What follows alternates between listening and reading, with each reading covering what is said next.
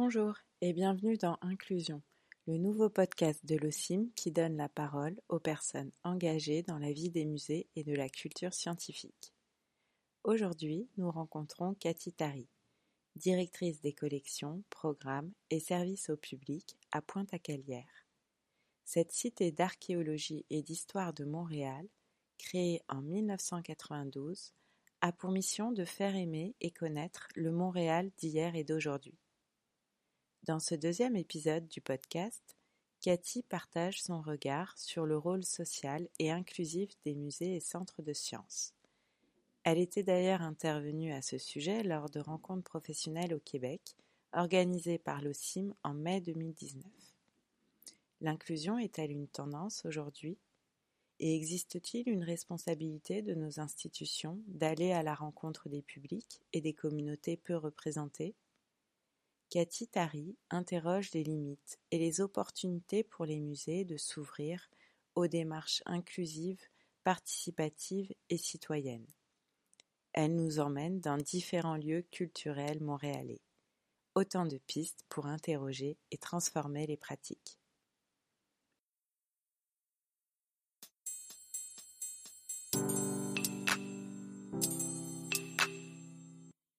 D'abord, je dirais, c'est une tendance qu'on observe un peu partout, que ce soit, et on l'a vu avec la rencontre euh, que le CIM avait organisée au printemps euh, dernier, que ce soit au Québec, au Canada, euh, certainement aux États-Unis, bien sûr, et en Europe.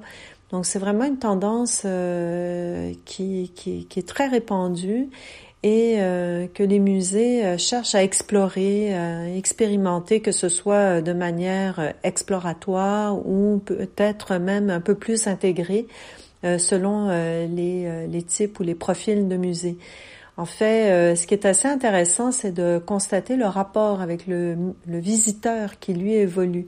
Alors on pense euh, d'une part à la posture du musée qui se définit comme le pourvoyeur de contenu scientifique, est professionnel, euh, valide, donc euh, sans remettre en question cette posture-là. De l'autre côté, on a les attentes du visiteur qui ne se contente plus d'être simplement le récepteur attentif et captif des, des, des, contenus ou des informations qui vont être fournies et préparées par le musée.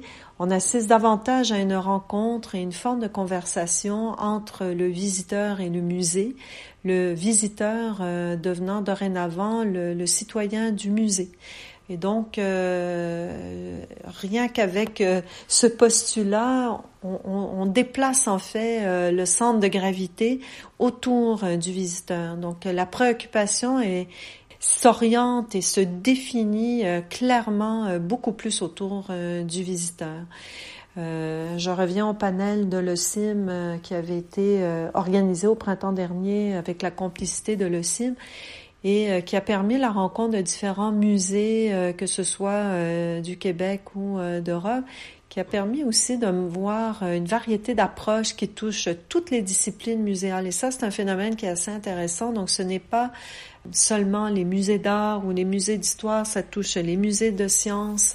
Donc, euh, toutes les catégories euh, de musées euh, s'y intéressent et explorent une approche, bien sûr, qui leur ressemble, qui qui est propre à, gérer l'ADN de leurs propres institutions, ce qui nous démontre en fait que l'approche inclusive n'a pas de frontières.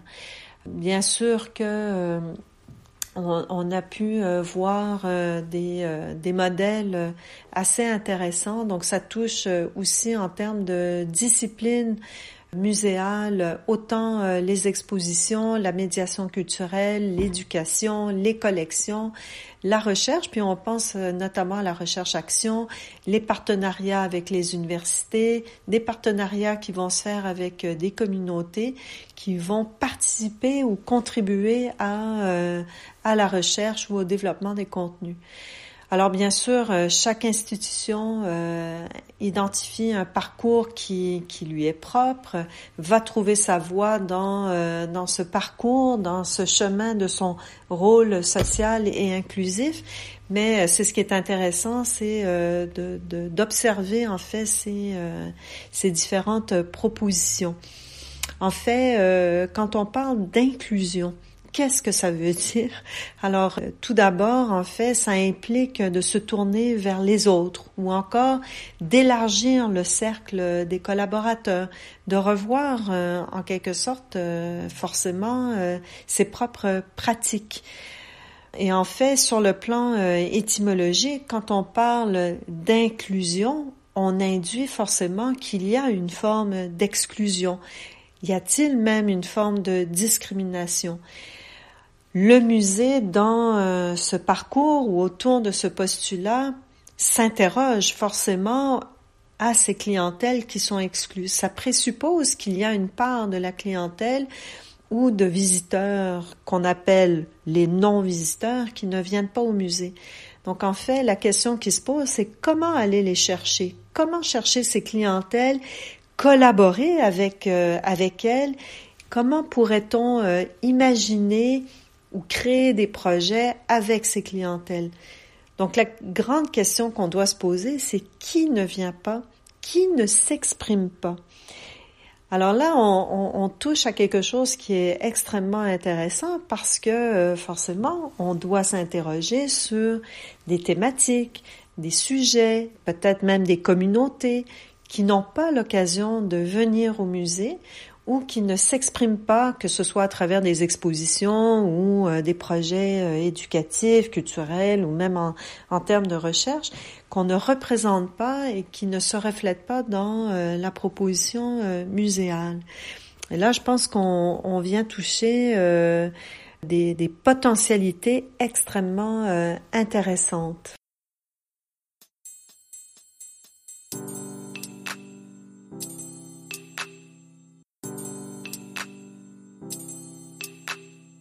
Alors pour approfondir euh, la question euh, de l'inclusion, ce qui est intéressant de, de, circonscrire en quelque sorte, c'est de regarder euh, dans un premier temps le point de vue institutionnel, que ce soit en termes de responsabilité, la, citoyenneté.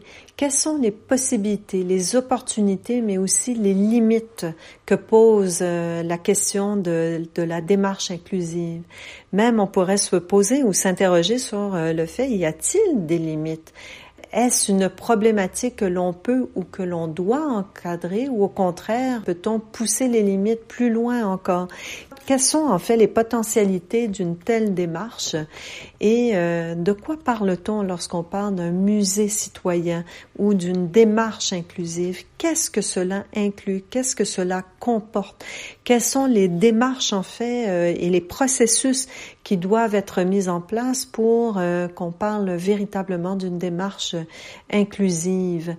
De quelle façon et comment tout cela se, décline? Et qui aurait imaginé même que le musée devienne un lieu reconnu, par exemple, de thérapie ou de santé mentale lorsqu'on parle d'une démarche inclusive, qu'on pense notamment au musée des beaux-arts de Montréal qui a implanté euh, avec force et avec euh, beaucoup de moyens une approche très inclusive autour de l'art-thérapie.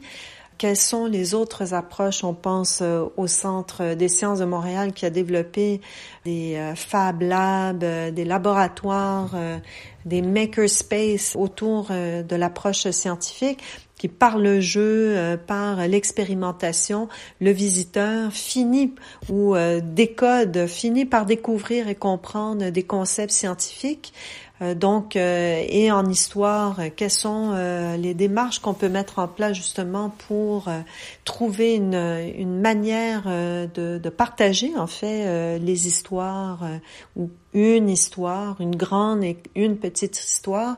Donc, ça, ce sont des approches qu'on peut sur lesquelles on peut réfléchir du point de vue institutionnel. Mais de l'autre côté, c'est le point de vue euh, des publics sur lesquels on doit euh, se pencher. Donc, participer, qu'est-ce que ça implique? Se voir dans une démarche de réciprocité. De quelle façon cela euh, se, se, décline? Et puis, pour commencer, est-ce que cela concerne tous les publics?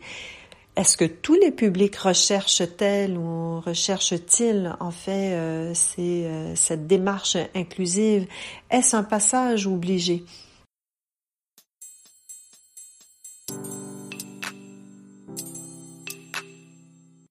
Si l'on sort euh, du secteur euh, muséal euh, proprement dit pour se tourner du côté du secteur de l'éducation, ce qui est intéressant de voir, c'est qu'on parle de, de milieux éducatifs inclusifs, démocratiques, anti-discriminatoires. Donc on le pense beaucoup en termes de diversité, de conscientisation de l'exclusion ou de la discrimination. Donc il y a vraiment une sensibilité à aller chercher des publics enfin je dis des publics, mais des clientèles qui ne sont pas dans le dans le cercle en quelque sorte de l'éducation et qui ne profitent pas du système euh, d'éducation. Et donc, euh, on va s'intéresser, par exemple, à l'intégration de jeunes euh, qui ont des besoins particuliers, des communautés qui pourraient être exclues ou des clientèles qui ne profitent pas, en fait, du système éducatif. Et donc, on définit euh, l'approche inclusive comme un processus continu de transformation des pratiques et des relations.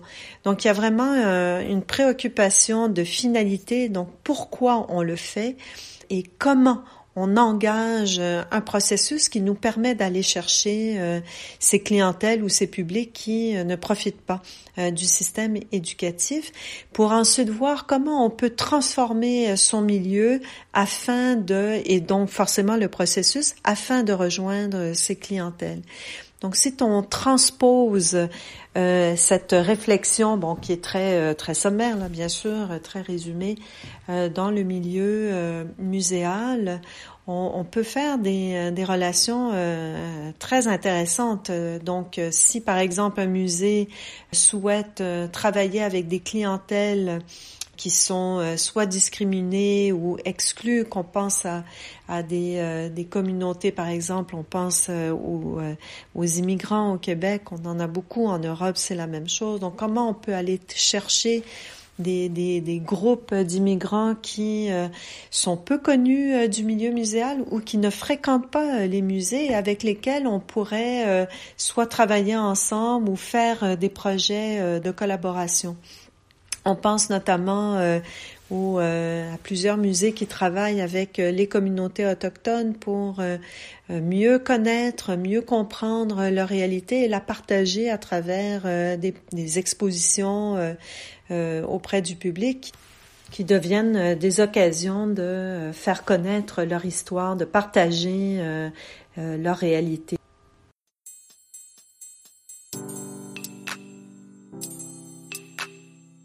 Le cas de Pointe-à-Calière, qui est un site historique et archéologique, c'est vraiment du in situ.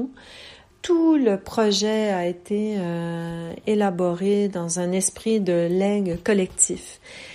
On peut euh, donner l'exemple de l'école de fouilles euh, qui a été euh, créée en collaboration ou en partenariat avec l'Université de Montréal qui pendant plus de 15 ans a bénéficié de la collaboration des étudiants en archéologie qui ont contribué à la fouille archéologique.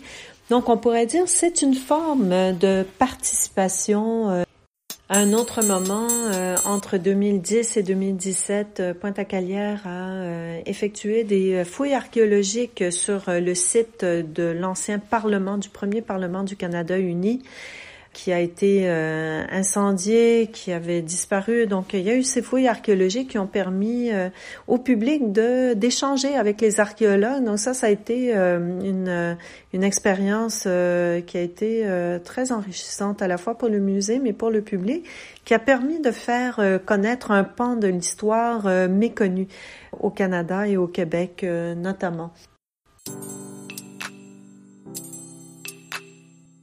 Un autre projet, une action citoyenne que nous avons euh, piloté à Pointe-à-Calière et euh, le projet Nous sommes Montréal, qui a été un programme éducatif euh, sur la création littéraire que nous avons piloté avec une école secondaire qui s'appelle l'école secondaire Marguerite de la Gemeraie qui nous a permis de travailler avec des jeunes filles issues de divers milieux socioculturels dont le français n'est souvent pas la langue maternelle et qui avait euh, ce qu'on a au Québec un indice de défavorisation euh, très élevé.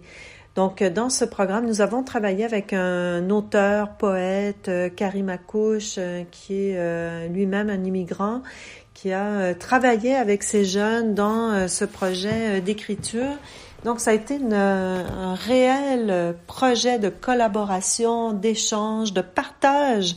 Et ça, c'était euh, extrêmement intéressant. Donc, de partage euh, et de transposition de leur expérience, de leur propre expérience euh, d'immigration comparée ou mise en relation avec l'expérience d'immigration des premiers Montréalais qui sont venus s'établir à Montréal. Donc, bien sûr, il y a eu une visite à Pointe-à-Calière, il y a eu un certain encadrement que le musée nous avons assuré. Mais en parallèle, chaque semaine, il y avait des ateliers de travail, de rédaction, de création. Et c'est en classe euh, une œuvre collective qui a été euh, euh, montée, élaborée autour de l'histoire de la Fondation. Donc, ils se sont beaucoup inspirés des euh, personnalités ou des personnages qui ont euh, fondé euh, Montréal, des relations avec les autochtones, les communautés. donc ça a été une expérience absolument fabuleuse. les jeunes se sont totalement investis dans ce projet et d'autres jeunes, ça a été très contagieux, ont commencé à faire des dessins pour illustrer les textes rédigés par le collègue. Donc ça, ça a été une très très belle expérience. Et cette année, donc euh, pour 2020, euh, nous euh, faisons une deuxième phase de cette de cette publication et de ce projet collectif euh, de collaboration et d'inclusion, mais cette fois avec euh, l'approche poétique. Donc, euh, on travaille avec le même auteur, donc Karim Akouche, qui accompagne les élèves dans dans cet effort collectif de création de poèmes, mais autour de la thématique de la Grande Paix.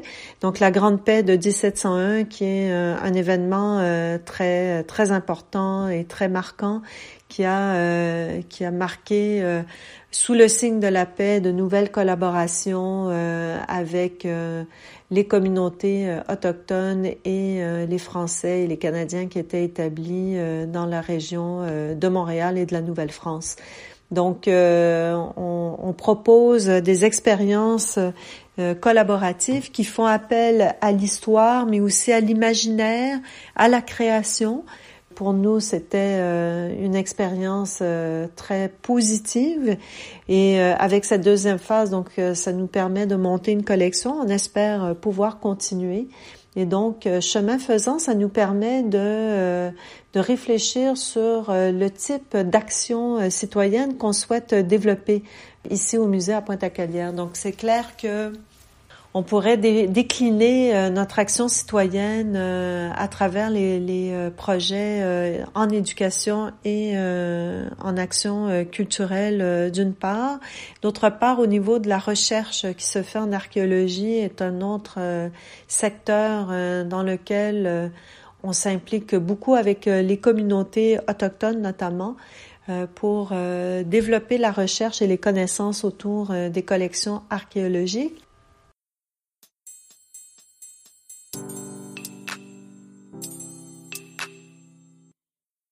Un élément qui est euh, assez intéressant, euh, c'est de regarder euh, les sources d'inspiration pour le milieu muséal, où on voit la démarche participative, inclusive, qui s'est déployée, donc autant dans le milieu de, de, la santé, du communautaire et associatif, le secteur de l'éducation, comme je l'ai mentionné, euh, où euh, cette démarche est extrêmement présente, structurée. Euh, on voit énormément de documentation euh, sur sur le sujet. Donc, on voit émerger des politiques, des guides pratiques qui favorisent l'inclusion sociale.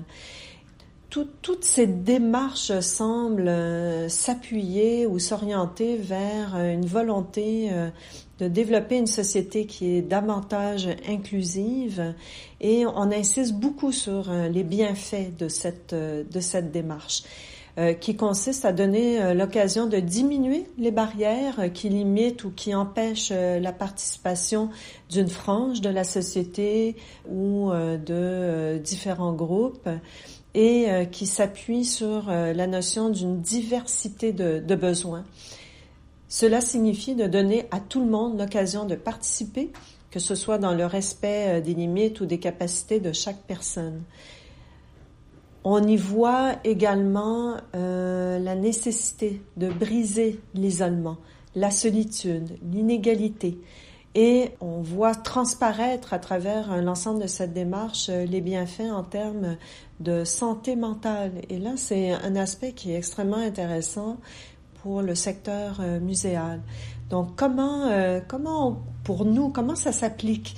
Comment euh, pouvons-nous construire une participation euh, plus grande et inclusive, bien sûr, à la, à la vie muséale? De là, on peut s'intéresser euh, aux différents publics, que l'on songe aux minorités visibles, euh, ceux euh, à faible revenu, les aînés, ceux euh, souffrant de toutes sortes d'incapacités, qu'elles soient physiques ou mentales, les nouveaux arrivants, les communautés autochtones.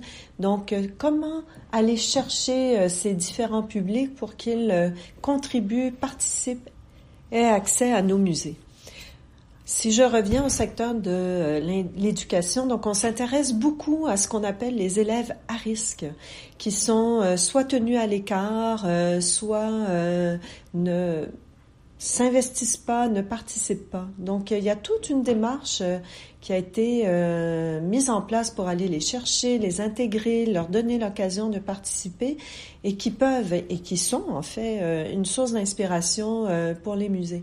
Donc c'est assez intéressant quand on commence à, à explorer à l'extérieur de la sphère muséale, de, découvrir quelles sont les pratiques euh, qui sont euh, déployées et mises en place, qui peuvent nous servir d'inspiration euh, dans le milieu muséal.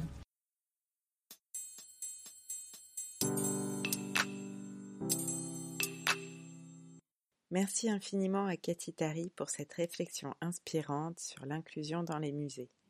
Retrouvez son témoignage et l'ensemble des épisodes publiés sur la plateforme en ligne à l'écoute des savoirs à l'adresse suivante podcast au singulier Vous verrez des ressources complémentaires faisant écho aux propos de nos invités. Vous pouvez également vous abonner à ce podcast sur Apple Podcast et Spotify pour être notifié des nouveaux épisodes publiés un mardi sur deux. À bientôt!